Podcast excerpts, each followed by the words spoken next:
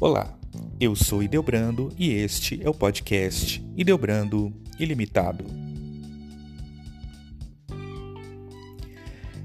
Exorcismo é o ato de expulsar ou expelir demônios ou espíritos malignos, geralmente de pessoas, podendo existir casos envolvendo lugares ou objetos. O ritual de exorcismo só ocorre quando constatada a possessão demoníaca. Esse ritual é praticado por padres católicos. Há relatos de que outras culturas também realizavam rituais semelhantes a esse. Atualmente, a Igreja Católica Romana ainda acredita em possessões diabólicas e seus sacerdotes realizam o exorcismo real a partir do ritual de exorcismos e outras súplicas. Existem igrejas protestantes que também acreditam em possessão demoníaca e praticam um ritual de expulsão desses espíritos. Porém, diferente do catolicismo, o protestantismo executa a expulsão unicamente pelo nome, pelo uso do nome de Cristo e de palavras proféticas.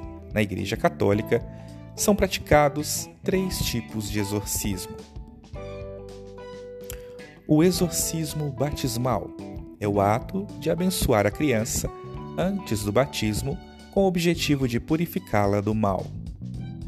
O exorcismo simples é o ato de abençoar um objeto ou lugar para acabar com toda e qualquer influência maligna. O exorcismo real é o ato de expulsar Lúcifer e seus anjos de um ser humano. Quando chegam à igreja relatos de que existe um possível caso de possessão diabólica, começa o processo de investigação. Procedimento necessário para esclarecer se a pessoa sofre de algum problema de saúde mental, pois todas as hipóteses humanas são investigadas estabelecido que se trata realmente de um caso de possessão verdadeira, a igreja indica um exorcista. Esse, normalmente, é o mesmo padre que realizou a investigação. No rito do exorcismo maior, capítulo 1 do Ritual de Exorcismos e Outras Súplicas, os passos para o exorcismo. Primeiro, antes de iniciar o rito do exorcismo, o sacerdote exorcista se prepara adequadamente para a ocasião, rezando em silêncio algumas orações.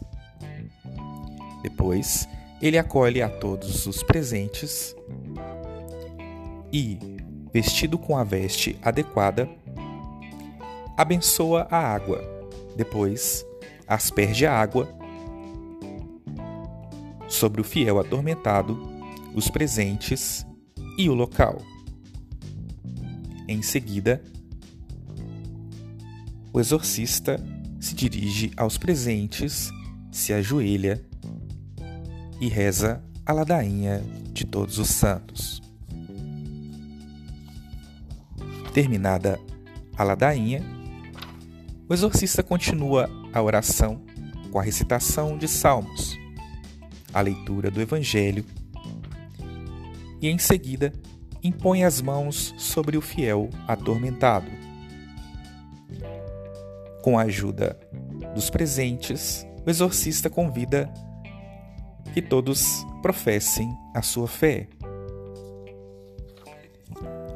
Logo depois, confirmando a fé dos presentes, reza-se o Pai Nosso e, finalmente, depois do sinal da cruz, é feito o exorcismo através de uma fórmula própria. Em seguida, após o sucesso do exorcismo, é rezado em ação de graças e se conclui o rito.